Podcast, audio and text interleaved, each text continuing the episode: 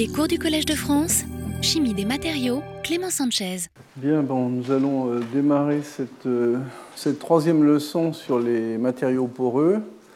Et donc cette leçon, euh, au cours de cette leçon, j'ai surtout développé la chimie en fait sur des matériaux poreux organiques, essentiellement des polymères et en particulier des réseaux amorphes, sauf en fait sur le dernier exemple à la fin, où je vous montrerai des choses qui sont assez intéressantes qui ne sont pas amorphes, mais que probablement la plupart d'entre vous ne connaissez pas. Alors quand on regarde un petit peu le monde des polymères poreux, c'est un monde qui est immense, avec euh, évidemment toute la chimie des polymères, c'est-à-dire une chimie qui récupère finalement toute la richesse de la chimie organique, et euh, également avec des mises en forme, c'est de la matière molle, avec des mises en forme très très variées, et surtout des pores qui vont typiquement de du nanomètre, je dirais même de quelques angstroms à plusieurs centimètres. Et ça, ça se fait relativement facilement parce que c'est une, chimie, je dirais, au sens anglo-saxon qu'on pourrait appeler versatile.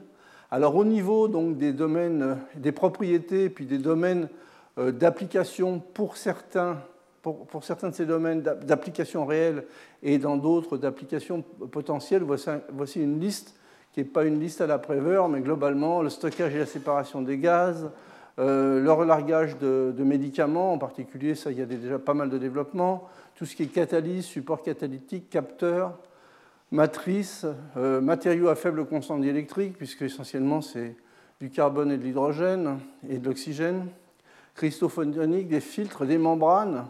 De très nombreuses membranes industrielles aujourd'hui sont en fait construite sur la base de polymères poreux et pas de matériaux inorganiques, quoi qu'on en dise. Hein.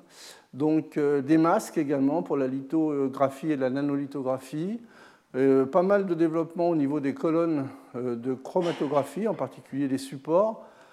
Les électrodes pour le stockage et la conversion d'énergie. Bon, là, les polymères interviennent très souvent comme composants et des fois, bon, dans certains cas, comme électrodes.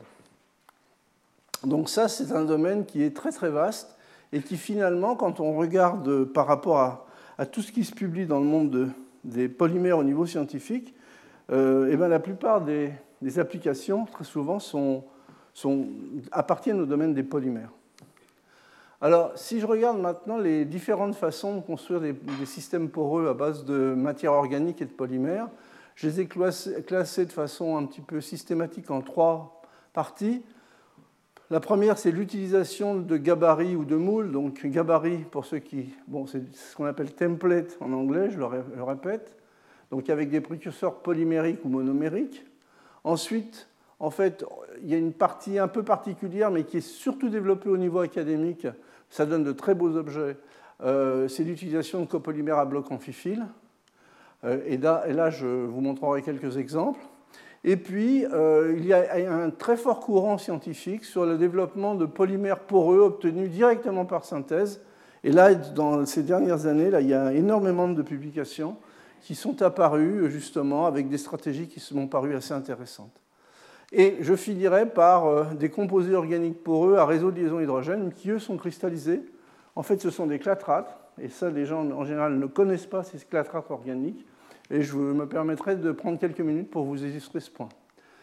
Alors maintenant, si on regarde euh, la première façon de faire des matériaux organiques poreux, donc l'utilisation de gabarits ou de moules, les moules pouvant être minéraux ou organiques, en général, c'est de la réplication que je dirais directe.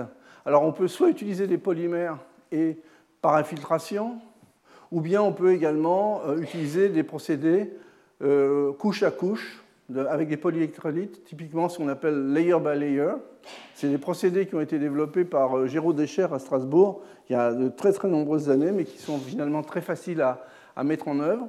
Et puis il y a sinon l'utilisation de monomères que l'on polymérise, soit via des polymérisations que je dirais conventionnelles, et il y en a un certain nombre en chimie des polymères, soit des polymérisations électrochimiques, soit des polymérisations vivantes euh, contrôlées.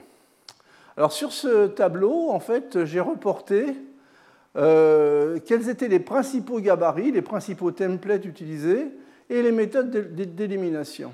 Alors ici, entouré de blanc, ce sont essentiellement des, gabarits organiques, donc déjà des, systèmes qui sont eux-mêmes des polymères, polymères assez classiques comme le polystyrène, le polyméthylmétacrylate, des résines mélanine-formaldéhyde, et également des, polymères, je dirais, à base, à base d'acides à interférence biologique.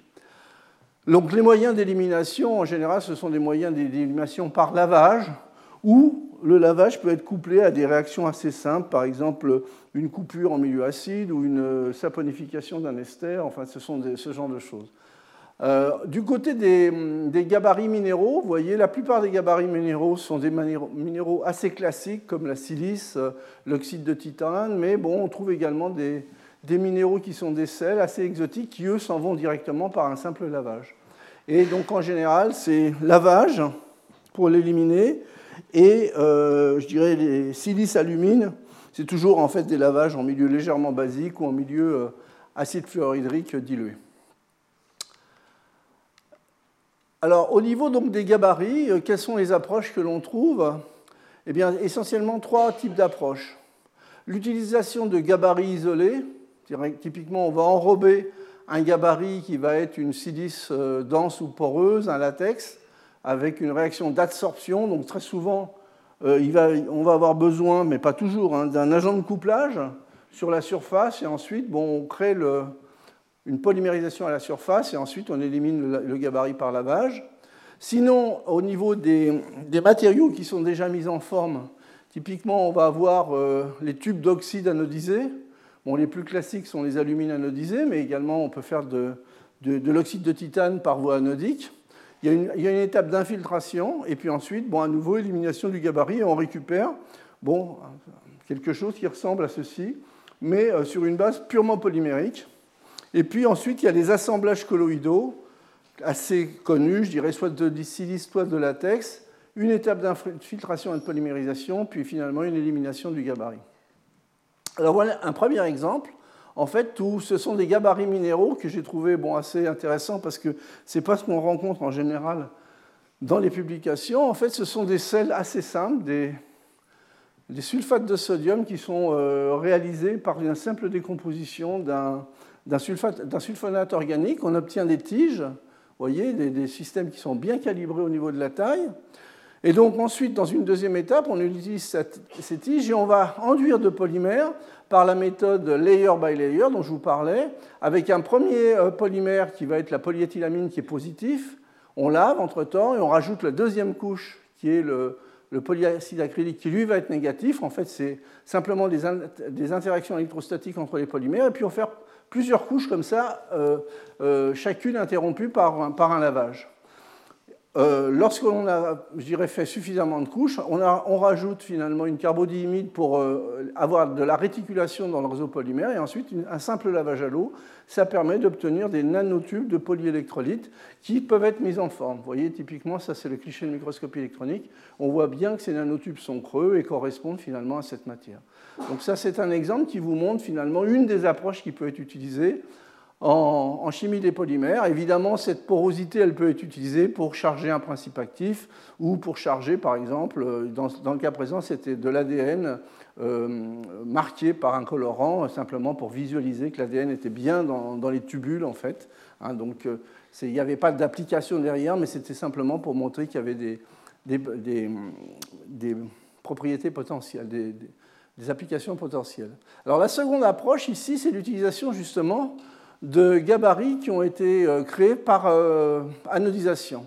Alors la première étape, vous voyez, c'est de l'anodisation qui permet, sur une électrode de titane métallique, on forme en fait des, nanotubes d'oxyde de titane. Dans un deuxième temps, on infiltre ces nanotubes avec euh, un, monomère qui est le pyrrole. Et on fait donc, ça ce sont les nanotubes au départ, obtenus après anodisation. Bon, vous voyez que c'est relativement régulier. Personne n'est parfait, bien sûr, mais c'est pas mal. Euh, et ensuite, on a un filtre avec du pyrrole. Et comme on a une électrode, on a un contact électrique.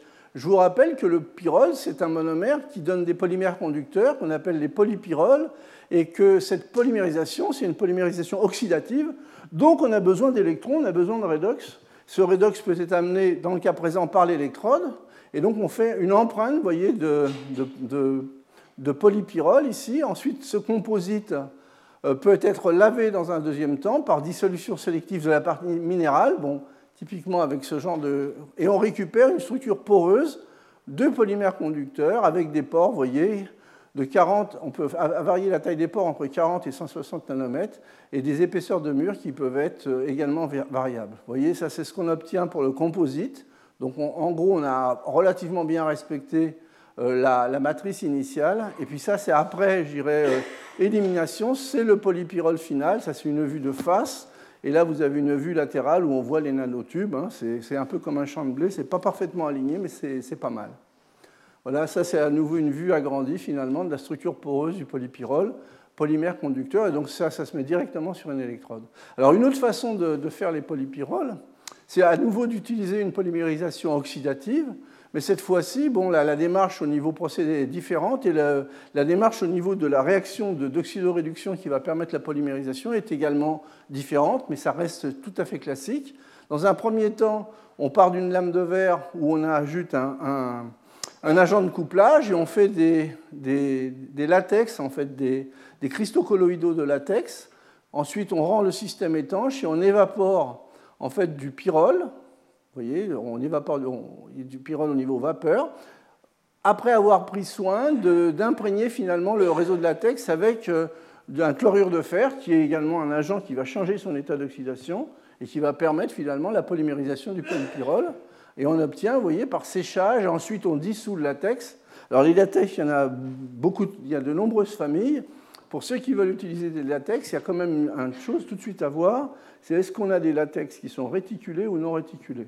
Les non réticulés, en général, on les élimine par chauffage, alors que les, réticulés, on les élimine par chauffage, alors que les non réticulés, on les élimine par lavage. Hein. Et donc ça, c'est une petite différence qui peut être importante lorsque vous, faites, euh, lorsque vous processez des matériaux. Alors voilà ce que ça donne, ça c'est le lit de, latex. Et le système, une fois que l'on a en fait euh, conduit à la fois les réactions de polymérisation du pyrrole et puis euh, éliminé les latex, vous voyez, c'est une matrice qui est assez régulière. En plus, ça donne des matériaux qui sont assez manipulables en épaisseur, avec des, propriétés mécaniques qui ne sont pas du tout ridicules. Pour un polymère, c'est pas mal du tout, une dureté de quelques GPa et surtout un module Young de 48 GPa. Et évidemment, des conductivités qui ne sont pas les conductivités des métaux, mais on est à 2 à 5 Siemens par centimètre.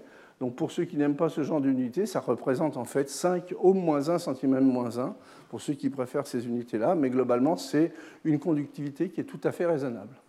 Alors une autre façon, c'est d'utiliser des, polymères à blocs. Ça, je vous en ai déjà parlé la dernière fois, je ne vais pas trop, vous parler en fait, de la possibilité que l'on a à utiliser des, copolymères à blocs amphiphiles avec des blocs qui s'aiment plus ou moins, et donc ça donne des ségrégations avec des, structures, je parfaitement organisées. Euh, donc ça, ce sont des, blocs typiquement euh, polystyrène, euh, polybutadienne, polyméthylmétacrylate. Mais je vous ai beaucoup parlé la dernière fois finalement de blocs amphiphiles euh, du type euh, de ces blocs euh, à base d'oxyde d'éthylène ou d'oxyde de propylène, qui sont également des amphiphiles. Et en, globalement, cette partie bleue, c'est la partie qui va aimer en fait la zone polaire, et la partie rouge est une partie qui aime moins la zone polaire. On peut changer finalement les, les affinités respectives en changeant la taille des maillons. Vous voyez, bon, ça, ce sont des systèmes qui sont commerciaux. Et donc en changeant la taille des maillons, ce qu'on va changer, eh bien, c'est essentiellement, on va changer le rapport entre la partie qui aime l'eau, la partie polaire, la partie qui ne l'aime pas, et ça, ça va changer les courbures. Alors un exemple que je vous avais déjà montré dans le cours de la dernière fois, mais on était allé au bout jusqu'au carbone, ben, on peut s'arrêter intermédiairement, c'est-à-dire qu'on va utiliser un polymère amphiphile qui est symbolisé par cette partie, euh, euh, la partie euh, rouge, c'est la partie qui, qui aime l'eau, ici la partie rose, et la partie qui n'aime pas l'eau, qui va s'organiser. On la met en présence euh, d'un précurseur polymérique, une résine euh, formophénolique, typiquement à résol. Alors vous voyez, il reste beaucoup de groupements OH sur ces résines, ce qui veut dire qu'elles vont avoir une bonne affinité pour les parties polaires. Et globalement, vous allez avoir, par évaporation, vous allez avoir un processus d'auto-assemblage du polymère et, du, euh, et de la résine formophénolique. Et en particulier, on peut très bien gérer la, courbure en faisant des choix euh, sur les blocs, la taille des blocs bleus ou des blocs rouges, mais également en fonction de la quantité de, résine formophénolique qu'on va rajouter, puisqu'elle va avoir comme elle va se positionner finalement sur les parties polaires et donc ça va changer la courbure. Je vous rappelle que la courbure dépend finalement essentiellement de, je dirais, la surface, la surface de la partie hydrophile par rapport à la, à la longueur en fait de la partie hydrophobe. Hein. donc ça c'est un moyen. Donc ce qu'on peut faire, c'est que euh, positionner une résine sur l'interface de ces systèmes. Et puis, au lieu de calciner jusqu'au bout, comme on faisait la dernière fois pour obtenir des carbones, eh ben, intermédiairement, on va faire une calcination plus douce qui va permettre d'éliminer simplement le polymère qui sert en fait de gabarit ou de template, et puis de garder finalement la résine polymérique autour. Alors ce sont des calcinations ménagées par rapport à la dernière fois. Vous voyez, on va faire euh, une, première euh, réticulation en dessous de 300, puis à 350 degrés avec un tout petit peu d'oxygène. Il ne s'agit pas de mettre trop d'oxygène, sinon tout le polymère va partir. Et puis on élimine la, la, fraction la plus fragile, qui dans le cas présent va être la partie euh, qui sert de gabarit. Et on conserve un polymère poreux bah, à base de résine formophénolique. Alors voilà ce que ça donne. Ça, ce sont des clichés de microscopie électronique sur une structure euh, cubique. Hein. Ce sont des résines, ce ne sont pas des carbones comme la dernière fois, avec des surfaces de l'ordre de 500 m2 par gramme, bon, des tailles de mésopores de l'ordre de 6 nanomètres, euh, donc qui sont déjà euh, un peu gros hein, pour, pour, la plupart, et puis des volumes poreux qui, sont, qui sont raisonnables. Donc avec un, cliché qui montre que ces systèmes sont relativement bien organisés. Alors il y a une autre façon de faire, plutôt que d'utiliser le, le chalumeau, je dirais, de brûler le, matériau par euh, une voie thermique, c'est de, la dissolution. Et donc là, ce que l'on va faire, on va utiliser un processus d'auto-assemblage entre euh, deux blocs qui ne s'aiment pas. Donc ces deux blocs qui ne s'aiment pas vont créer en fait ces réseaux euh, ségrégés mais organisés. Et puis, on va, via un processus chimique et un lavage, on va couper l'un des deux blocs pour libérer l'une des deux porosités.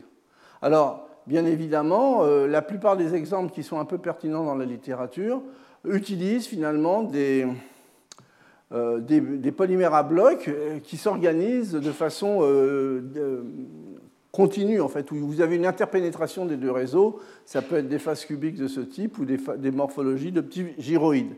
Simplement parce qu'après, il faut bien libérer la composante que l'on élimine. Alors voilà un exemple qui, permet de construire finalement une, cellule photovoltaïque toute organique. Euh, non, pas toute organique, une cellule photovoltaïque hybride, je vous disais une bêtise. Alors, le polymère qui sert finalement à faire le, polymère à bloc pour l'auto-assemblage, c'est un polyfluorostyrène euh, euh, avec un bloc d'acide polylactique qui est représenté en jaune. Donc en fait, la structure, c'est une structure de type gyroïde. Elle est déposée sur un verre conducteur qui est un verre euh, d'oxyde d'étain dopé à l'indium, dopé au fluor, pardon. Et, donc ce verre conducteur, donc, euh, ça, permet de faire un film avec une électrode potentielle qui est ici. Euh, une fois que la structure est faite, eh ben, on va éliminer l'une des deux composantes pour créer un, trou, quoi, un pore. Et donc le PLA, eh ben, il suffit de le laver avec une solution légèrement basique, parce que vous allez commencer à saponifier finalement les fonctions. C'est quelque chose d'assez simple. Et donc, une fois que vous avez euh, la, porosité qui est libre, eh bien, vous rajoutez une source minérale qui est du chlorure de titane dans le cas présent, et via à nouveau une hydrolyse anodique oxydante, eh bien, vous allez former du TiO2, et donc vous allez obtenir une réplication chimique, une réplique chimique en fait, qui va être la structure inverse de ce que vous avez là, euh, et ensuite, vous éliminez la dernière composante du polymère, c'est-à-dire la partie bleue, par un traitement euh, euh, sous, sous, argon puis sous oxygène. Vous voyez une température de 500 degrés qui permet en même temps de cristalliser, finalement, de nanocristalliser l'oxyde de titane. Dernière étape, vous greffez un colorant sur l'oxyde sur de titane et puis vous remplissez finalement la porosité vacante avec un transporteur de trous euh, organique. Et, dernière étape encore, vous déposez une contre-électrode. Et donc là, vous avez un film euh, avec un conducteur N, un conducteur P, et vous avez également un colorant qui va, être, euh, qui va jouer le rôle de sensibilisateur. Typiquement, vous faites une cellule photovoltaïque à colorant de cette façon-là. Alors ça, c'est ce que ça donne au niveau expérimental, et ça, ce sont les modèles. Vous voyez bien la structure poreuse qui est développée par ces systèmes-là. Hein, donc ça, ce sont différentes vues qui, euh, ont été prises par microscopie électronique en balayage. Alors voilà ce que ça donne au niveau donc, de, la microscopie électronique en balayage. Vous voyez bien la structure poreuse. En haute résolution, en transmission, on voit bien les cages en fait, créées en fait, par l'oxyde de titane. Là. Et ça, c'est une vue transversale de la partie TiO2. Alors, le, pigment sensibilisateur, bon, c'est une indoline, c'est quelque chose d'assez classique dans le domaine, qui vient finalement se fixer sur, le, sur la partie du semi-conducteur N, c'est-à-dire le TiO2. Et le transporteur de trous, c'est également un, dérivé de spiro, euh, un spirodérivé là, qui, euh, qui, finalement est aussi aussi classique comme transporteur de trous. Alors au niveau, donc, ça fait une jonction PN en fait, avec une sensibilisation par le colorant. Et donc voici les photocourants qui sont obtenus en fonction de la tension. Vous voyez, vous obtenez des photocourants qui sont de l'ordre de quelques milliampères par centimètre carré, ce qui n'est pas mauvais.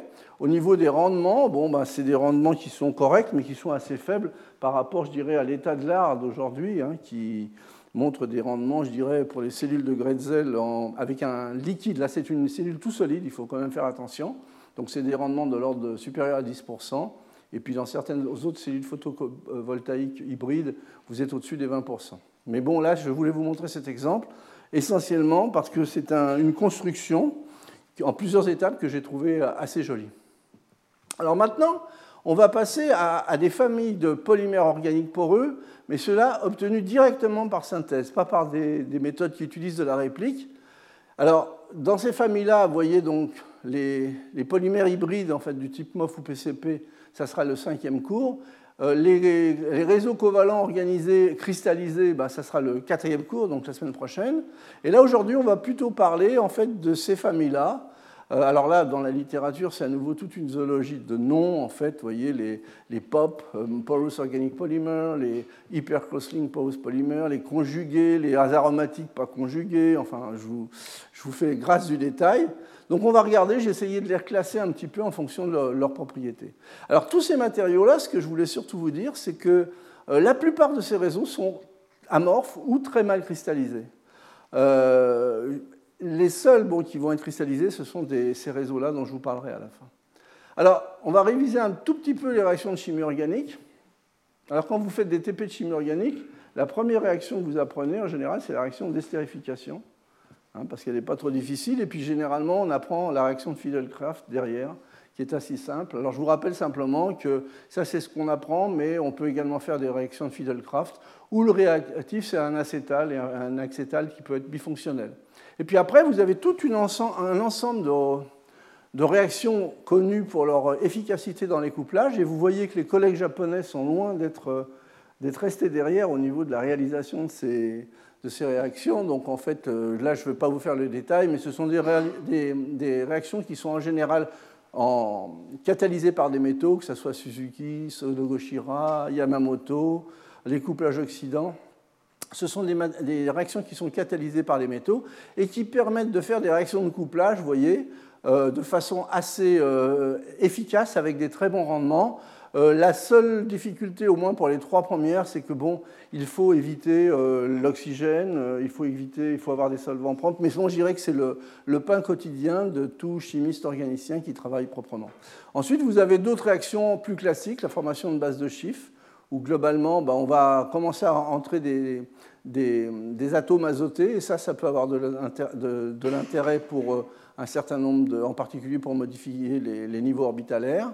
Et puis des cyclisations, des cyclisations de phénazine ou des cyclotrimérisations, voyez, avec un catalyseur acide de Lewis, ou bien des cyclotrimérisations avec des, dérivés qui vont donner en fait finalement des, systèmes triazines. Ça, ça se fait en sel fondu, je reviendrai là-dessus. Donc vous voyez, il y a toute une... C'est à peu près le.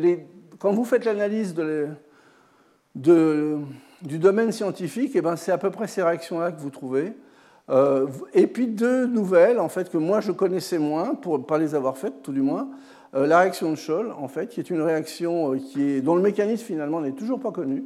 Donc s'il y a des gens que ça intéresse d'explorer les mécanismes, vous avez encore du travail. En fait, d'après ce que j'ai lu, il y aurait des intermédiaires arénium.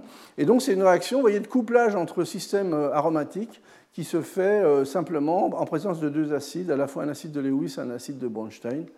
Et puis cette borylation de Migliora, voilà, qui permet finalement, via des catalyseurs, je dirais, au palladium et puis des milieux légèrement basiques, de faire un couplage de ce type. Donc ça, c'est un petit peu toutes les réactions qu'on trouve et elles sont utilisées finalement en fonction, de, en fonction des solvants qui sont utilisés, en fonction des polymères, en fonction des molécules.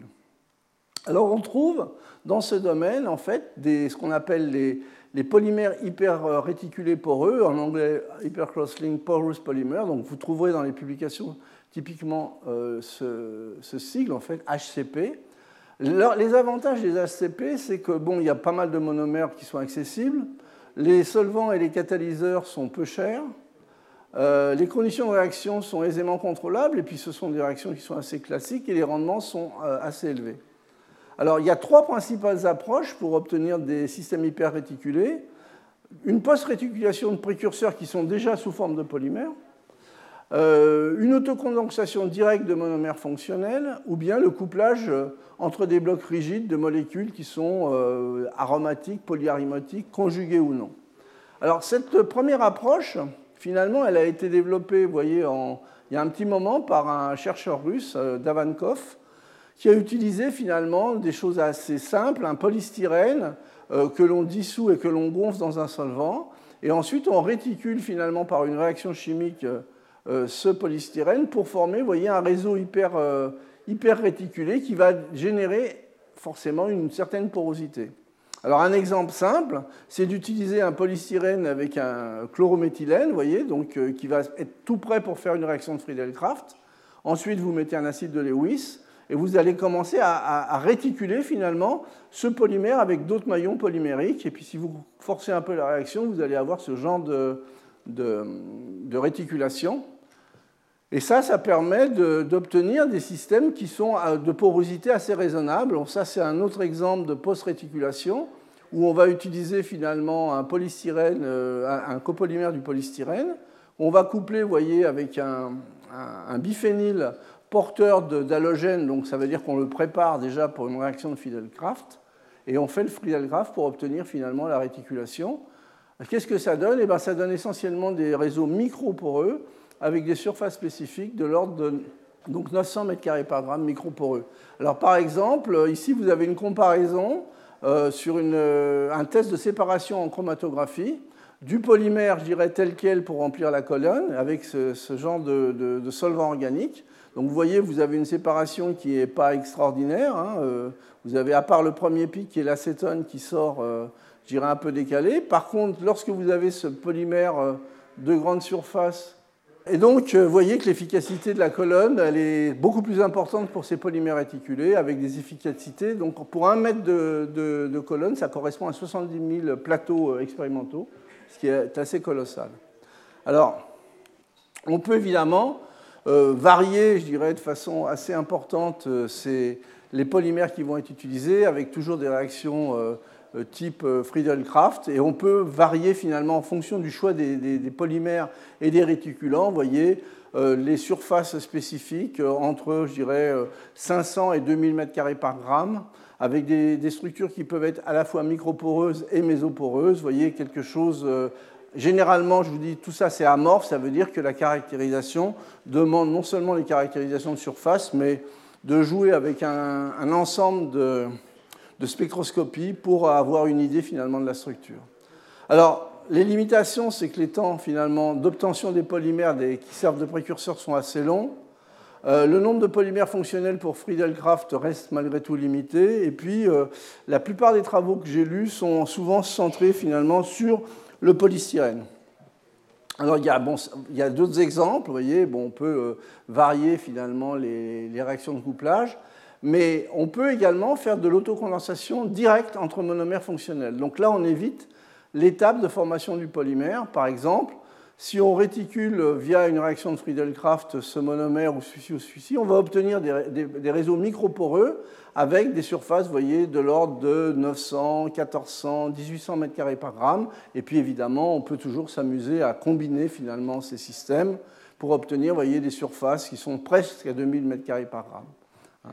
Donc ça, c'est une approche. Donc on part maintenant de monomères et on va réticuler ces monomères. Bon, ça, ce sont des, approches également qui utilisent des monomères, avec bon, une possibilité de faire du Friedelkraft, puisque vous avez le, les, groupements chlorométhylènes qui sont prêts. Et puis, on rajoute des, comonomères, et, ça, c'est une, une constante finalement dans tous les travaux euh, relativement récents. Euh, on va rajouter des comonomères, bon, je dirais assez classiques, mais aussi des, des comonomères, vous voyez, qui vont permettre de changer finalement la topologie du système. Hein. Parce qu'une fois qu'on va les avoir réticulés, évidemment, si vous réticulez des choses qui sont relativement planes, vous voyez le résultat, alors que si vous réticulez des choses qui sont déjà un peu contordues, finalement, vous allez créer de façon euh, obligatoire une certaine porosité. Alors ça, ce sont des réactions, je vous ai dit, assez que je ne connaissais pas vraiment, les réactions de Scholl, en fait, qui couplent avec deux acides, un acide, je dirais, classique, euh, proton, et un acide de Lewis, qui permettent de faire des couplages entre noyaux aromatiques. Et donc, vous pouvez bon, varier finalement la, la nature du, précurseur pour obtenir les points rouges finalement montrent que vous continuez le réseau en répétant ce motif. Hein. Et donc vous pouvez également coupler en fait ceci via, via, le même type de réaction avec un polymère conducteur, avec des matériaux microporeux qui vont avoir des surfaces de l'ordre de 1500 m2 par gramme. Alors cette réaction, elle, commence à être pas mal utilisée au moins dans les travaux fondamentaux, parce que ça ouvre une grande variété de monomères possibles, avec des fonctionnalités qui sont ajustables, et les tests montrent que les résultats sont, sont corrects, je dirais pas qu'ils sont les meilleurs, mais dans, tout ce qui est stockage de gaz, catalyse hétérogène, luminescence, et comme on peut conjuguer les systèmes, on peut obtenir également des systèmes qui vont être conducteurs. Alors une, autre approche à partir de monomères, c'est ce qu'on appelle le, tricotage, en fait. Et donc ça, c'est simplement à nouveau une réaction de Friedel-Crafts mais avec un acétal, le diméthylacétal. Donc vous couplez ce diméthylacétal euh, via en fait les catalyseurs habituels pour obtenir des réseaux microporeux, voyez, où vous couplez de façon euh, assez intense, vous, vous, réticulez finalement le réseau. Et donc finalement, vous allez générer également une, une microporosité avec des surfaces qui vont dépendre bien entendu des précurseurs que vous choisissez et des conditions de synthèse, mais des surfaces qui sont à nouveau de l'ordre de, 400 à 1400 m2 par gramme. Et bien évidemment, ces acétales, et bien, le chimiste organicien il sait en faire toute une collection différente, non seulement des difonctionnels, mais des trifonctionnels, euh, des systèmes qui peuvent euh, apporter finalement des réactivités différentes, des acétales, euh, je dirais, de ce type, ou bien des, systèmes de ce type aromatique les, monomères qui sont utilisés, à nouveau, ce sont des monomères classiques, mais on voit apparaître, et je vais vous montrer un certain nombre d'exemples, des systèmes qui imposent finalement une certaine topologie, euh, vous voyez, qui ne sont pas planaires, et ce sont souvent ces systèmes-là qui donnent des résultats au niveau de la porosité, de la microporosité, qui sont particulièrement intéressants. Alors ces exemples-là, justement, montrent comment on peut faire un, super tricot. Euh, c'est un, là, j'ai choisi cet exemple qui va vous paraître un petit peu compliqué, mais c'est simplement pour vous montrer un peu la richesse qu'il y a derrière la chimie des polymères. Là, ce que l'on fait dans cet exemple, c'est que ce sont des goupillons de copolymères à structure cœur-couronne. C'est ce que j'ai représenté ici. En fait, la structure cœur-couronne, en fait, c'est une, une, structure qui comprend finalement une colonne vertébrale qui est un acide polyglycidyl métacrylate en noir. Donc en fait, il y a déjà pour fermer le, goupillon, en fait, euh, il faut déjà trois réactions de polymérisation, hein, qui sont des réactions de polymérisation par euh, transfert d'atomes, ou bien par euh, ouverture de cycle, ou par polymérisation vivante. Et donc vous avez un goupillon qui est fait de cette façon-là, avec un, corps de goupillon en noir qui est ce polymère, le polyglycide métacrylate, et puis vous avez ensuite copolymérisé une partie en bleu clair ici qui est de l'acide polylactique, ici. Et puis ensuite, bon, bah, on peut arriver à greffer par exemple des fonctions euh, vertes qui sont des fonctions amines dans le cas présent. Et on termine en fait, la dernière fonction sur l'extérieur du goupillon, ça va être finalement un, un système polystyrène. Donc ce système, c'est le goupillon de départ. Ensuite, ce polystyrène, eh bien, vous allez le réticuler par une Friedelkraft avec cet acétal, et puis vous allez extraire dans un deuxième temps euh, l'acide polylactique qui, lui, par un simple lavage acide, va pouvoir s'éliminer facilement. Donc vous allez extraire la partie bleue. Cette couche fonctionnelle, donc à la fin, vous allez obtenir les parties ici rouges vont être réticulées de cette façon-là, donc le, système va se tenir et vous allez obtenir un réseau tricoté. Et donc vous allez avoir une porosité qui va être triple. À la fois, vous allez avoir la porosité, je dirais, intertube, la mésoporosité, puisque vous avez libéré finalement euh, la partie bleue en acide polylactique, et puis également la microporosité due finalement à l'hyperréticulation euh, du réseau polystyrène. Alors évidemment, ces couches fonctionnelles aminées peuvent être changées un peu sur mesure. Vous pouvez mettre des fonctions amines, mais des thiols, des carboxy, des acides sulfoniques en fonction de ce que vous voulez obtenir. Alors voilà, ça c'est ce que ça donne au niveau donc, des goupillons. Donc vous voyez, bon, ce sont des, cylindres qui font à peu près 50 nanomètres de long, mais qui sont relativement bien réguliers. Et lorsqu'on les regarde en agrandissement, bon, on voit que finalement, à certains endroits, on voit, on voit, des zones beaucoup plus claires qui traduisent finalement la, mésoporosité interne. Les surfaces, vous voyez, ne sont pas négligeables, de l'ordre de 1000 m2 par gramme. Et la partie donc, qui fait le mésopore, je vous rappelle, c'est la partie qui a été gommée par lavage. Hein. Alors, couche fonctionnelle aminée.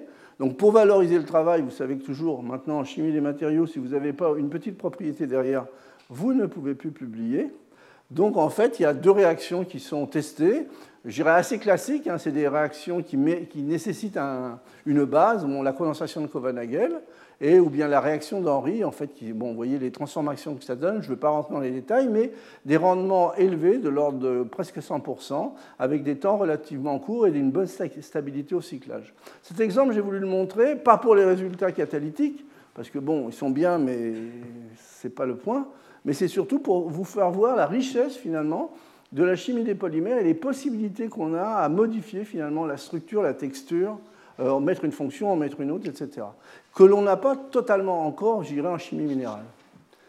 Donc ça, c'est une autocondensation directe de monomères fonctionnels. C'est simplement un autre exemple, plus simple, où finalement vous avez un couplage de Sogono-Shira entre cet aromatique porteur de triple liaison, de liaison alcine, et puis un dérivé bromé avec les, catalyseurs conventionnels. Vous obtenez une structure locale qui est de ce type. Vous voyez, bon, ça ne veut pas dire que le système est cristallisé, mais ce qui est très intéressant, c'est qu'en variant finalement la nature du solvant de synthèse, eh bien on, module la, sphère tout en gardant à peu près les mêmes surfaces, vous voyez, de l'ordre de 300 à 400 mètres carrés par gramme.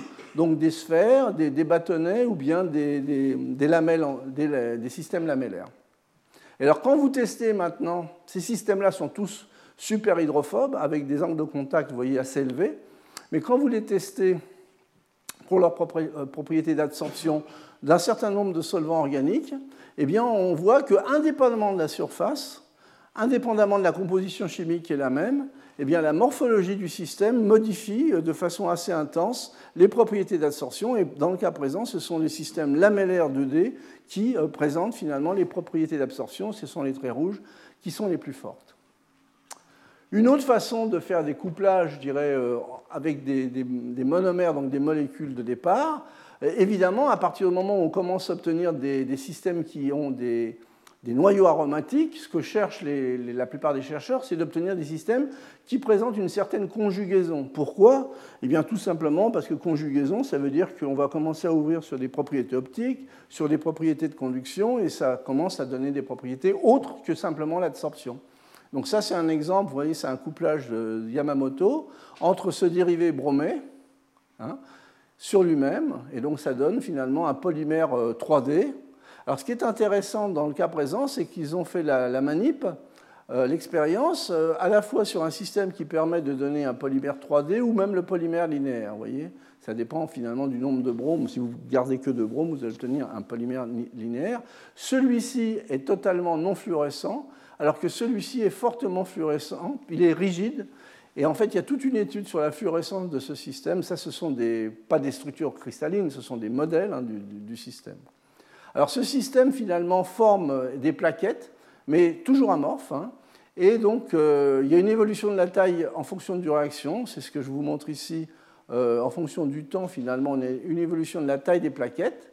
Hein. Mais ce qui est intéressant, c'est qu'en fonction de la taille des plaquettes, vous avez finalement une variation très très conséquente Bon, non seulement de la surface qui augmente pour atteindre, voyez, de l'ordre de 1500-1600 m2 par gramme, mais également vous avez forcément une variation importante du spectre d'absorption, puisque globalement vous changez finalement les possibilités de délocalisation électronique en conjuguant de plus en plus votre système. Et ça, ça va entraîner forcément d'autres modifications, par exemple sur la fluorescence.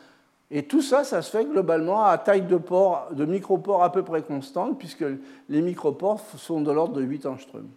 Et donc finalement, cette réticulation importante, d'une part, limite l'agrégation, limite la rotation des groupes phényles qui souvent inhibent finalement euh, la fluorescence, et donc ça permet d'exalter la fluorescence de ces systèmes. Alors, à partir du moment où on a le contrôle sur les molécules de base et que l'on contrôle également la chimie organique, eh bien, il y a beaucoup de variantes. En voilà une. Bon, à nouveau, c'est le même type de réaction de couplage, Yamamoto, donc avec un dérivé bromé, euh, tétrabromé, c'est une porphyrine. Et donc finalement, vous allez coupler finalement ce système, voyez, pour obtenir des, systèmes. Vous voyez tout de suite où vous allez avoir de la porosité de façon assez évidente. Hein. Ça, c'est à nouveau un modèle, hein. c'est simplement le modèle, mais ces systèmes restent, je dirais, amorphes ou mal cristallisés. Et ce sont en fait des, systèmes qui présentent des propriétés d'absorption pour les amines qui sont assez intéressantes. Microporeux, surface, toujours dans la fourchette, euh, j'irai entre 1000 et 2000 m2 par gramme, euh, des diamètres de pores dans le domaine microporeux et des volumes finalement qui sont euh, relativement raisonnables.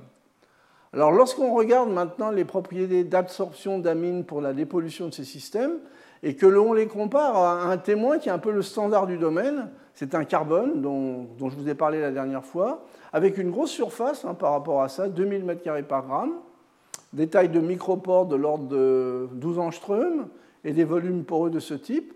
Voilà un petit peu les, charges d'amines liquides qui peuvent être obtenues en, grammes d'amines par gramme de matériau avec ce standard.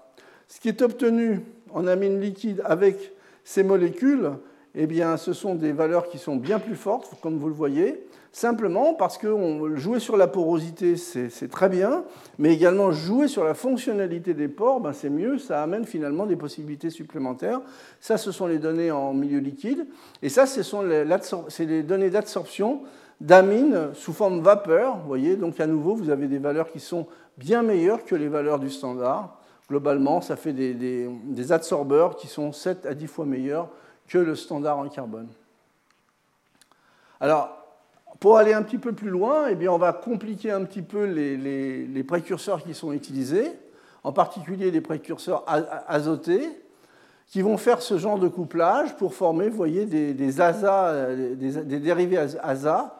Euh, l'intérêt de ces systèmes-là, il est multiple. D'une part, c'est que euh, vous introduisez des fonctionnalités supplémentaires, donc vous allez créer finalement des sites d'absorption différents. Puis je vous avais dit également que, en parlant des, carbones la dernière fois, en fait, euh, mettre des hétéroatomes, ça peut être intéressant parce que ça change le niveau orbitalaire et ça peut changer finalement les réponses, euh, euh, les réponses énergétiques finalement de ce genre de matériaux.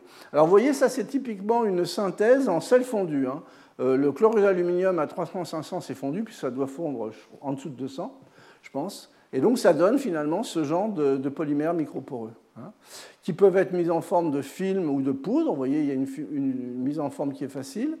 Et ces systèmes-là, bon, bon, ça c'est simplement un cliché de microscopie électronique en, transmission qui vous montre la porosité. La microporosité, elle n'est pas régulière, enfin, c'est pas un... géométriquement, c'est pas parfait, mais c'est relativement, malgré tout, euh, euh, tout à fait correct.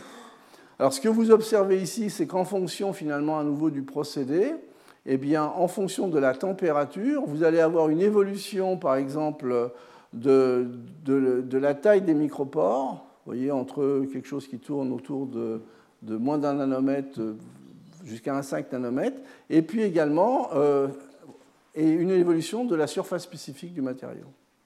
Donc ça, c'est euh, dépendant finalement du process. Donc ces matériaux sont conjugués, donc sont conducteurs présente des groupes azotés, et je vous ai dit les intérêts en fait, des groupes azotés au niveau des modifications des, des, niveaux énergétiques, sont microporeux et présentent des grandes surfaces spécifiques. Donc ils ont été testés par exemple dans des systèmes électrochimiques, puisqu'ils peuvent être mis en forme. Et ce que vous avez ici, c'est les réponses des capacités en farad par gramme en fonction du traitement thermique et du type de matériau finalement, puisque vous avez une évolution, je vous ai montré, de la porosité de la surface en fonction du traitement thermique. Alors à, des faibles densités de courant, euh, le matériau euh, formé à 450 degrés présente finalement des capacités euh, assez intéressantes qui approchent les 1000 farads par gramme. Par contre, ce n'est pas très intéressant d'avoir des, des trop faibles densités de courant. Et lorsque vous avez des densités de courant, je dirais, plus importantes, à ce moment-là, vous avez des capacités qui sont de l'ordre de 400 farads par gramme, qui sont relativement raisonnables. Alors ces systèmes, je dirais, euh, de forme euh, triazine ont été également développés à nouveau par des synthèses en sol fondu. Ça, c'est le travail qu'avait fait euh, Pierre Kuhn dans le groupe de Marcus Antonietti. Donc à nouveau, c'est un sel fondu qui sert également de catalyseur, hein, c'est un acide de Lewis. Et donc à partir de cette molécule, vous allez polymériser le système en faisant finalement des, triazines cycliques, voyez. Et, vous pouvez aller en calcinant le système à des températures plus hautes jusqu'à des feuillets de carbone azoté. Et ça, je vous, les avais montré la dernière fois. Là, c'est le dérivé carboné, mais on peut s'arrêter dans les étapes intermédiaires pour obtenir des, polymères conjugués poreux de ce type. Et donc ce sont des matériaux qui sont très faiblement cristallisés, avec, voyez, des surfaces de l'ordre de 1600 m2 par gramme, euh, des, systèmes mésoporeux avec des, qui sont stables globalement à 500 degrés, puisqu'après vous commencez à dégrader finalement ces fonctions triazine.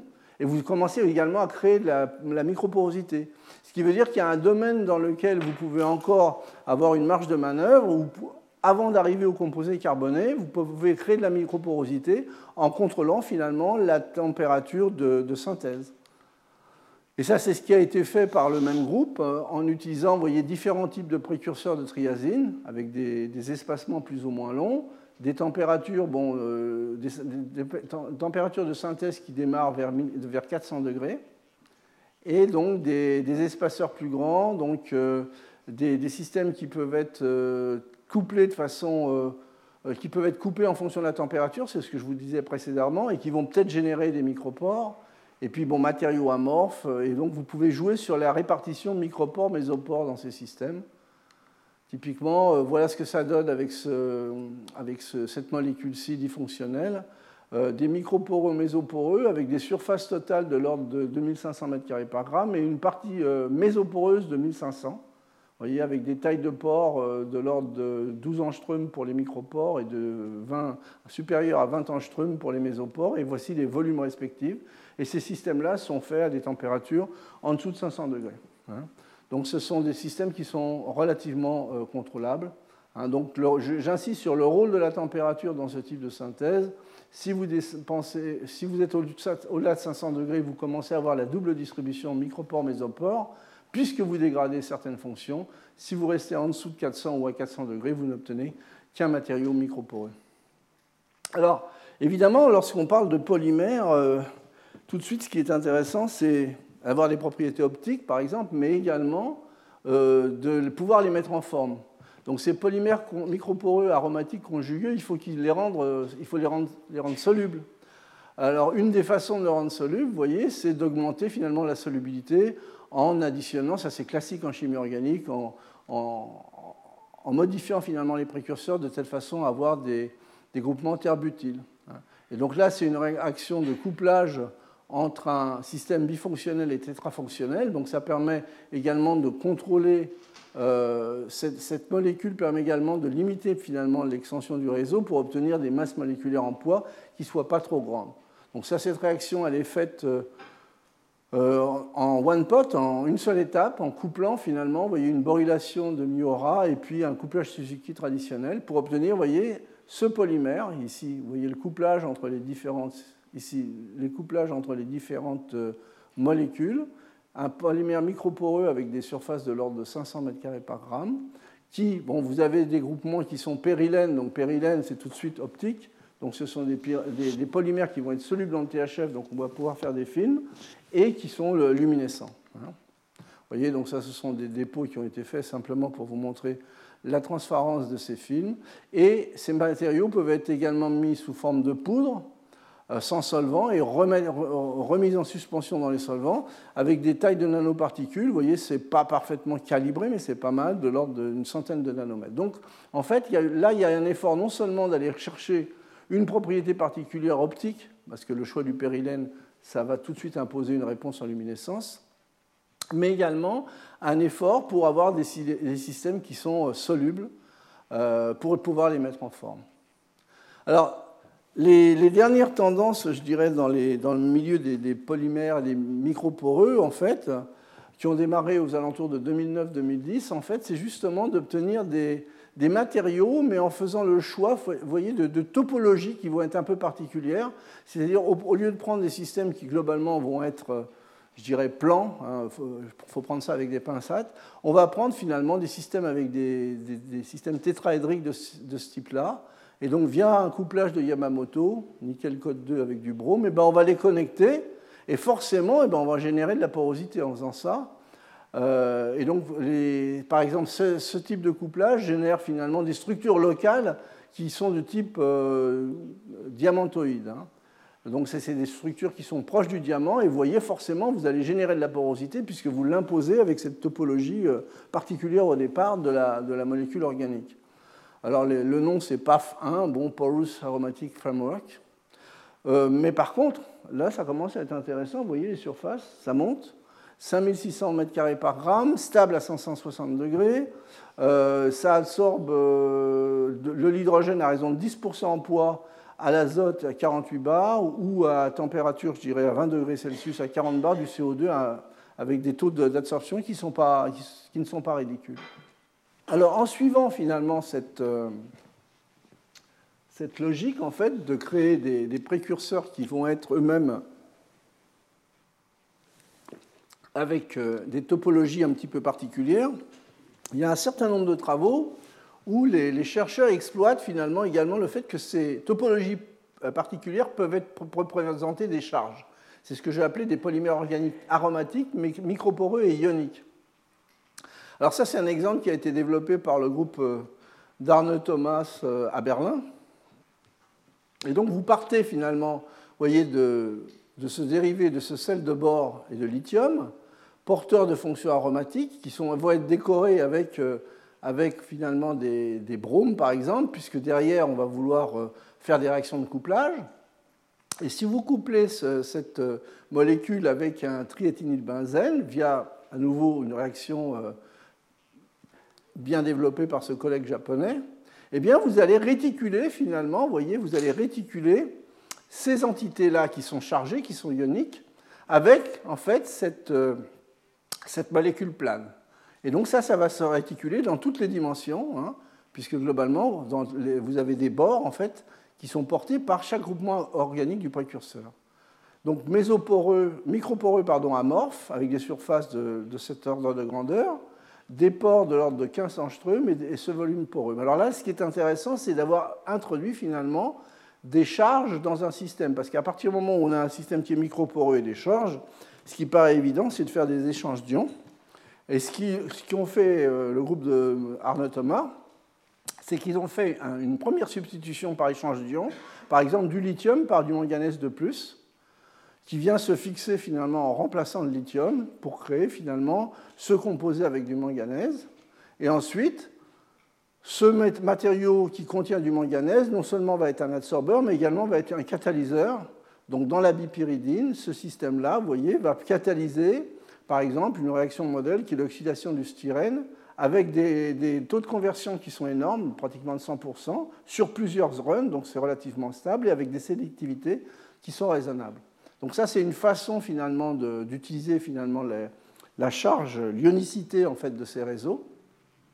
Il y a un autre exemple qui m'a paru peut-être plus intéressant, c'est l'exemple développé euh, par ce groupe, euh, c'est chino-américain, euh, pour l'utilisation finalement de ces polymères aromatiques microporeux ioniques pour récupérer les déchets radioactifs.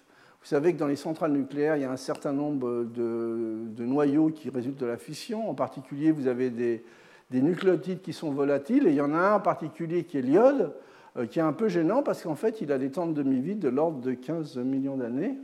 Donc, en fait, il faut arriver à le stocker de façon relativement efficace. Hein.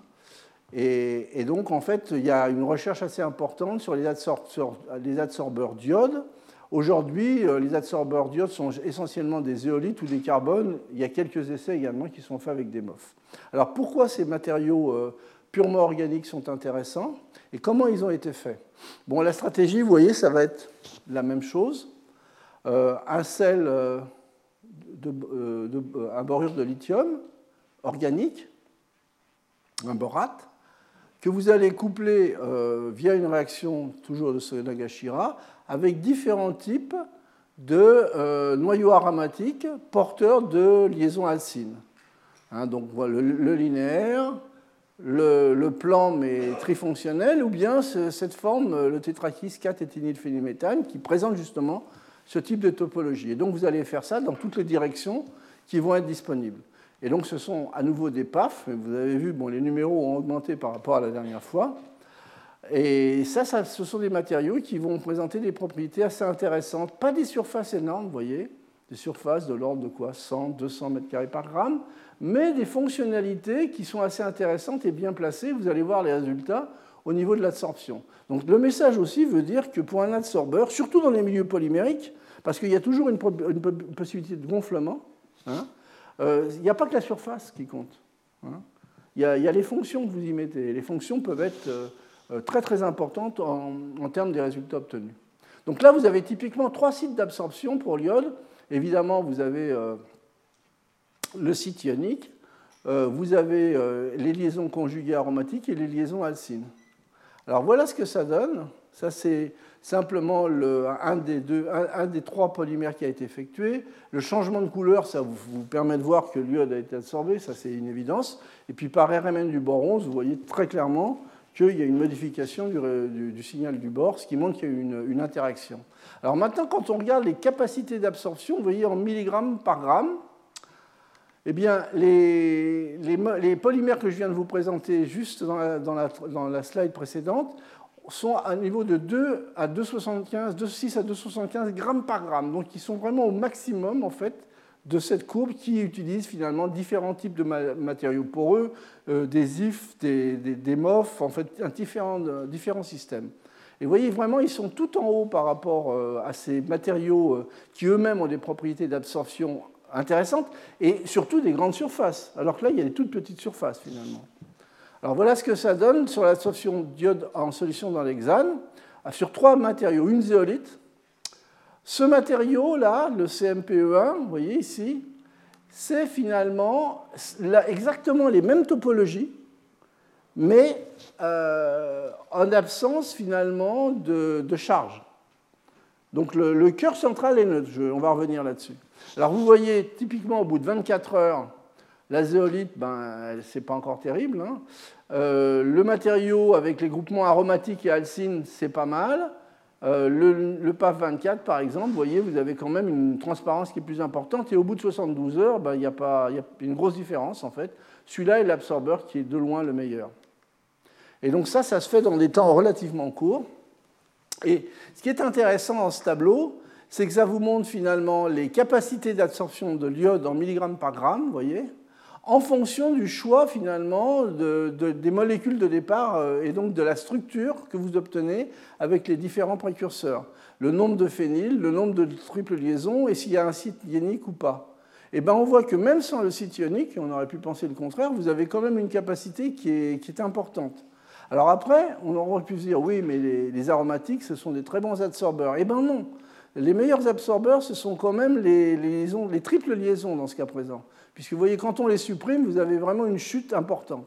Alors quand on commence à, optimiser finalement le système avec un maximum des, trois fonctionnalités, vous obtenez en fait des absorptions qui sont de l'ordre de 2,7 euh, euh, grammes par gramme. Oui, ou 2700 mg par gramme. Donc en fait, cette histoire des sites d'absorption, ça semble être très très important dans le choix finalement des absorbeurs. Il ne faut pas non plus se focaliser uniquement sur la surface.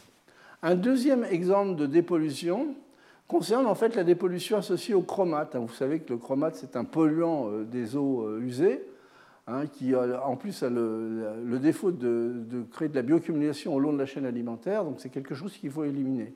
En général, dans la littérature, ce que vous trouvez comme procédé de purification, c'est soit de la précipitation, de l'extraction liquide-liquide, des membranes et des adsorbants. Au niveau des matériaux, des carbones, des résines échangeuses d'ions, des bioadsorbants, et puis récemment, il y a eu quelques travaux avec les MOF. Hein. Alors les limites, en fait, c'est que globalement, les matériaux dans l'ensemble ont une capacité d'absorption qui est faible, et surtout une cinétique d'absorption qui est très faible, sélectivité moyenne et faible stabilité chimique. Alors que peuvent apporter finalement certains euh, polymères microporeux aromatiques ioniques?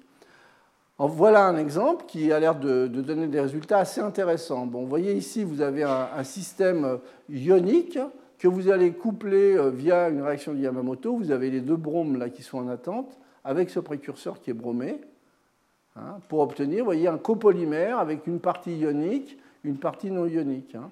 Donc ces systèmes-là sont non solubles dans l'eau mais dispersables. Donc ça veut dire quand même on peut les récupérer et on peut, euh, je dirais, assez facilement ajuster les fonctionnalités. Voilà ce que ça donne. Un microporeux avec des particules qui sont de l'ordre de, je de 100 nanomètres euh, au niveau de la taille. Des surfaces qui peuvent être variées en fonction finalement de la composition, puisque vous pouvez jouer sur le rapport initial entre les deux précurseurs, et vous, variez la surface entre 200 et 1000 m2 par gramme. Ces systèmes-là sont stables à des températures qui sont largement suffisantes pour euh, euh, être utilisé dans les propriétés d'absorption. Et puis vous voyez qu'en fonction du rapport entre les deux précurseurs, non seulement vous changez la surface, mais également vous changez finalement la taille des pores que vous obtenez. Donc c'est un système qui est assez souple. Alors qu'est-ce que ça donne au niveau des résultats en absorption? Au niveau UV euh, visible, hein, le chrome, vous savez, le, chromate est jaune. Donc on voit qu'au bout de deux minutes, finalement, le système a totalement gommé euh, le chrome présent dans la solution. Hein, donc ce sont des absorbeurs qui sont efficaces. Les taux d'absorption par gramme de matériaux, c'est de l'ordre de 172 mg de chrome 6 euh, par rapport pour 1 gramme de matériaux, avec des temps d'équilibre de l'ordre de quelques minutes. Alors, vous avez, voyez, quand vous comparez ces taux aux meilleurs matériaux à l'heure actuelle publiés, vous avez les MOF qui sont pas mal du tout, avec, vous voyez, ce MOF euh, avec 172 mg à nouveau, donc des valeurs à peu près équivalentes.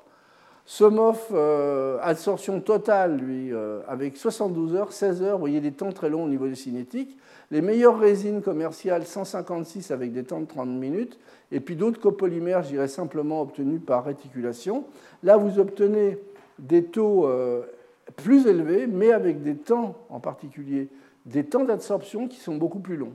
Et lorsque l'on regarde maintenant temps d'absorption et sélectivité, quand on couple ça, également à la sélectivité, ben là, on a à nouveau des surprises, puisque là, ce, qui est reporté ici, c'est la capacité d'absorption de ces matériaux polymères, euh, ce que je viens de vous montrer, en présence euh, d'anions compétiteurs.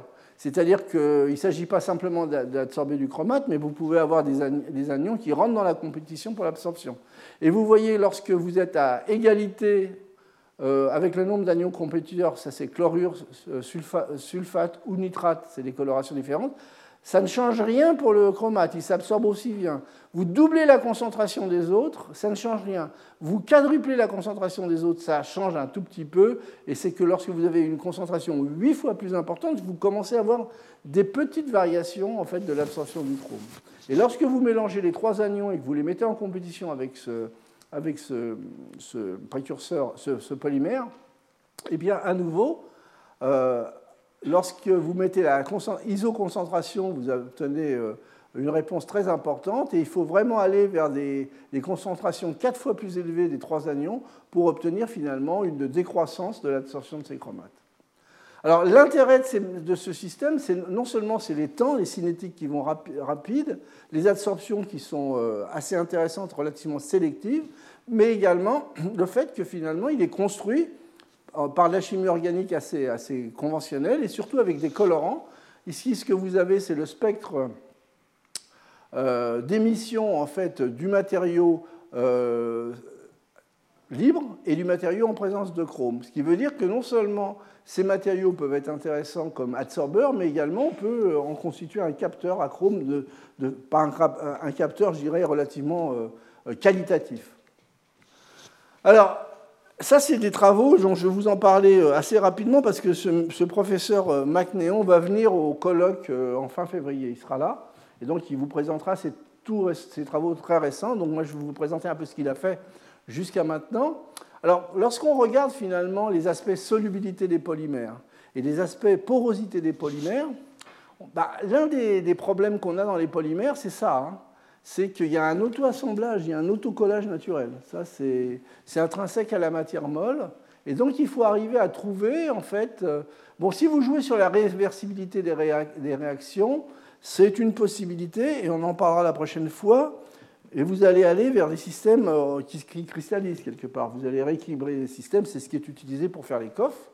Par contre, il y a un autre moyen, c'est de se dire est-ce que je ne peux pas figer le système euh, d'entrée en choisissant des systèmes qui sont contordus Alors ça, c'est quelque chose qui est contordu de façon géométrique, mais il y a une façon de, une contorsion qui peut être aléatoire.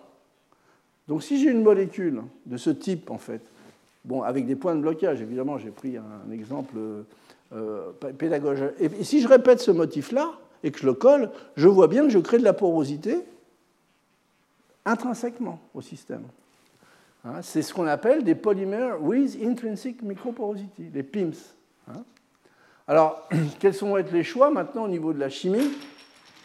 Eh bien, des connecteurs rigides 3D, mais décidément, aujourd'hui, c'est pas grave. Non, c'est un stylo. Euh, et donc, donc, des connecteurs rigides 3D euh, qui sont contordus, vous voyez typiquement des systèmes spirocycliques, là vous avez ce carbone ici qui, crée la contorsion, avec un couplage par exemple avec une molécule plane aromatique. Hein, donc ça c'est une substitution, vous voyez, vous avez des groupements attracteurs là sur le, sur le benzène, ça c'est généralement c'est ce qu'on utilise pour faire des, des, des substitutions nucléophiles aromatiques. Et donc ça donne quelque chose de ce genre, vous voyez, avec cette contorsion. Voilà. Donc les microporeux avec des surfaces de l'ordre de 750-760 m2 par gramme, mais en plus, en fait, avec ce genre de chimie, vous ne développez pas des masses moléculaires énormes. Donc ça va les rendre solubles. Et puis là, vous pouvez, euh, je dirais, faire plein de choix. C'est ce qu'a fait le professeur McNeon. Hein. Vous voyez, vous avez ici un système contordu à base de trypticène que vous allez coupler à nouveau avec ce système pour créer un microporeux avec des surfaces de l'ordre de 1000 m2 par gramme ou bien un système spirocyclique comme précédemment avec une porphyrine. Et donc là, vous allez créer finalement également des, systèmes microporeux avec des topologies qui vont être différentes.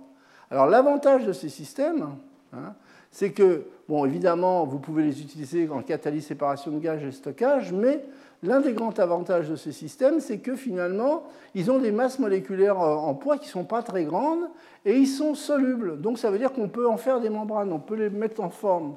Et donc ça, c'est un importance assez conséquent. Vous voyez, donc là, il y a, a eu un certain nombre de travaux, euh, euh, soit avec des spirobifluorènes, soit avec des spirocycliques, toujours un système contordu couplé finalement à un aromatique de ce type. Et donc des surfaces de l'ordre de 700, 800 m2 par gramme. Mais surtout, je dirais le grand avantage, c'est que pratiquement vous imposez la, structure poreuse au départ avec le choix de la molécule, et, sur, et surtout vous allez avoir des systèmes qui vont être euh, solubles. Alors là, dans cet article, en fait, ce qu'ils ont comparé, finalement, avec euh, des couplages de ce type, c'est un peu la rigidité du, matériau final. Hein. et donc, en fait, quand on augmente la rigidité, finalement, le système reste toujours soluble, mais au niveau de l'absorption, ça devient mieux parce que finalement, vous n'avez pas ces, facteurs de gonflement. Voyez donc, vous avez dans le cadre du, PIB, euh, Polymer with Intrinsic Microporosity, le plus rigide, c'est-à-dire celui-ci, vous avez une séquence de perméabilité au gaz identique qui, suit finalement cette, cette, chaîne de valeurs. Voyez et donc, ce sont des systèmes qui peuvent présenter une certaine sélectivité. Et ça, c'est un des derniers travaux qu'il a publié à Science, où il utilise, vous voyez, cet étalon anthracène. Et là, ici, vous avez justement la contorsion, elle est là. Hein. et vous la couplez simplement avec du, du pour former, vous voyez, ce, type de matériau. Ça, c'est ce qu'on appelle une base de Troger. 1000 m2 par gramme, une masse moléculaire en, poids qui reste raisonnable, donc soluble le système. Vous voyez, donc ça, ce sont les modèles en fait. Hein. Ce ne sont pas des systèmes cristallisés. Hein. Ça, ce sont les modèles qui décrivent finalement un peu la topologie du polymère. Et donc, avec ce matériau-là, bon, euh, il a essentiellement testé, voyez, des couples euh, azote-hydrogène, hydrogène-méthane, hydrogène-CO2. Et donc, d'une part, il y a une, perméation très rapide de l'hydrogène, bon, qui est le plus petit, et puis des sélectivités qui sont intéressantes par rapport à tous ces gaz qui sont euh, au moins d'un facteur 10 à 15. Hein.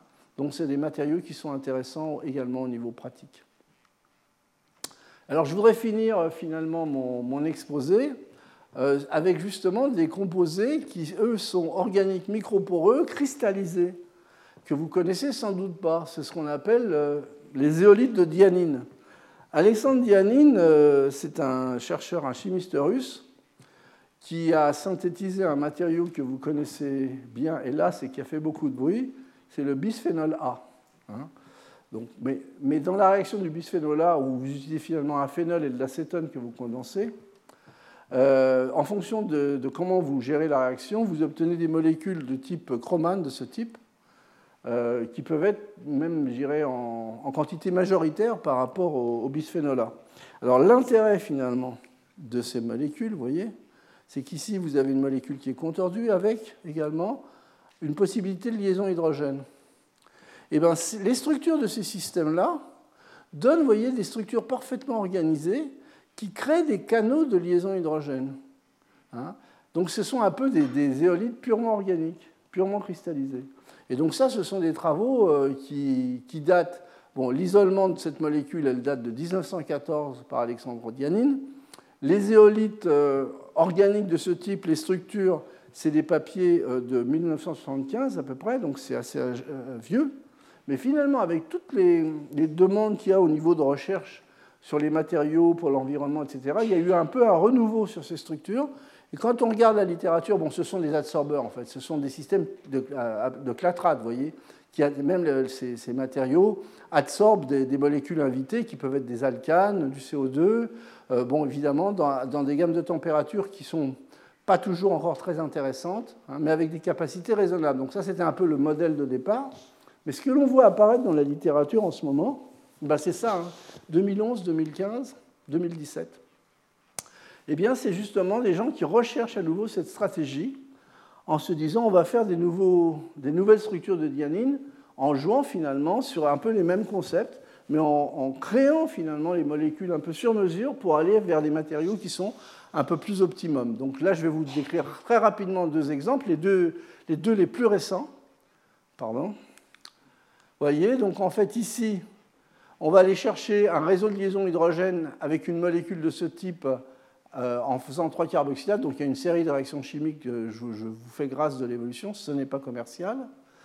Et en fait, ce composé euh, générateur de liaison hydrogène, lorsque l'on met en solution dans le THF et qu'on fait une diffusion lente d'hexane, cristallise pour former des cristaux de ce type. Bon, HOF, c'est Hydrogen Organic Framework, Porous Hydrogen Organic Framework.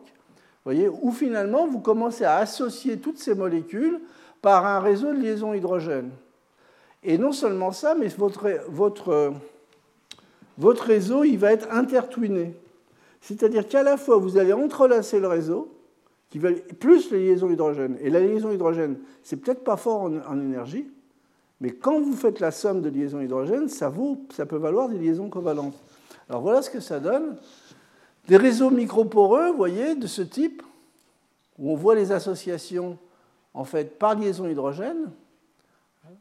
Donc ça donne un réseau 3, euh, ça c'est le, réseau avec des symbolisé de façon différente, vous voyez, stick and balls, hein, avec des ports, euh, des canaux microporeux de l'ordre de 6 angstrom. Mais surtout, ce qui est intéressant, c'est qu'ils sont robustes. Parce que finalement, le système sont interpénétrés. Vous avez un ensemble de réseaux qui s'interpénètrent, plus les liaisons hydrogènes. C'est des réseaux moléculaires, ce ne sont pas des polymères. Hein. Et donc, euh, regardez les, absorptions de CO2, les isothermes sont relativement propres, hein, avec de l'absorption euh, qui peut être sélective à différents gaz, le méthane, le CO2. Euh, vous avez en fait ici l'absorption en centimètres cubes par gramme. Vous voyez, c'est l'éthylène qui est le mieux absorbé, puis le CO2, puis le méthane. Donc vous avez une certaine sélectivité. Microporeux avec des surfaces de l'ordre de 700 mètres carrés par gramme des volumes poreux, des absorptions qui ne sont pas négligeables, mais surtout des sélectivités, vous voyez, pour les différents gaz qui sont entre 5 et 10, je dirais, pour résumer, et une très bonne stabilité également, euh, thermique et au solvant. Et donc, en fait, ce sont des systèmes, à mon avis, qui valent la peine. Il faut se pencher sur ces systèmes-là, surtout quand on a un potentiel dans un laboratoire de synthèse de molécules organiques. on, peut, imaginer plein de choses intéressantes. Ça, c'est le deuxième système que je voudrais vous décrire rapidement. Vous voyez, c'est un système un peu plus étalé au niveau des noyaux aromatiques qui va porter quatre fonctions carboxylates. Et on va chercher la même chose, des liaisons hydrogènes fortes avec des réseaux interpénétrés. Hein, donc des, structures de type diamantoïde de façon générale. Et donc ici, vous allez coupler de façon importante les liaisons hydrogènes et également les liaisons euh, entre les, aromatiques, donc des interactions pipi. Microporeux, 2000 m2 par gramme, des canaux, vous voyez, mésoporeux cette fois-ci, pardon, oui, micro-mésoporeux, en fait, vous êtes un petit peu à la limite. Et puis cristallisé, ça ce sont les, simulations et les matériaux cristallisés, même après, je dirais, des, euh, traitements à 100-200 degrés, ça reste cristallisé. Et ce sont des microporeux stables avec des surfaces qui varient en lorsque vous les avez mis au travail, je dirais, qui sont stables dans l'eau et les solvants, stables à l'air jusqu'à 200 degrés, et une fois que vous les avez mis au travail sur trois cycles, vous, pouvez réactiver le matériau par un traitement dans le DMF à 190 degrés.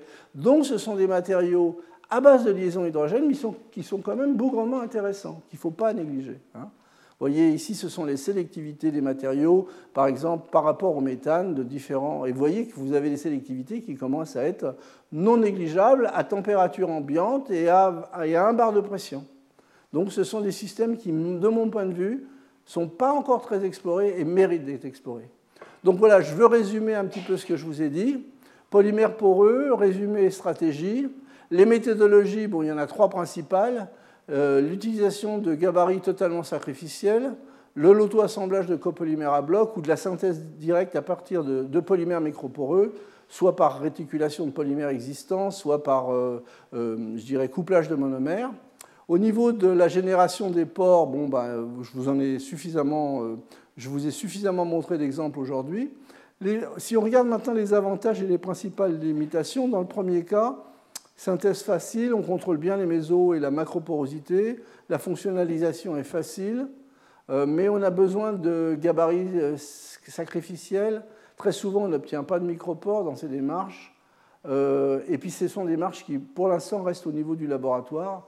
Donc on a du mal à, augmenter, en, euh, à faire du scaling up. L'auto-assemblage de polymères à bloc, taille des ports cette fois-ci ajustable. On a des architectures poreuses qui sont très bien définies, des réseaux euh, complexes et surfaces multifonctionnelles, hein, c'est un peu ce que je vous ai montré, euh, des réponses qui peuvent être stimulables, synthèse un peu plus difficile, produits pouvant être coûteux, à nouveau le problème matériaux de laboratoire, Très souvent, pas de micropores, mais bon, c'est des choses. Je dis très souvent pas de micropores, mais on peut en obtenir. Et puis, il y a les synthèses directes de polymères microporeux que je vous ai montré dans la deuxième moitié de mon exposé.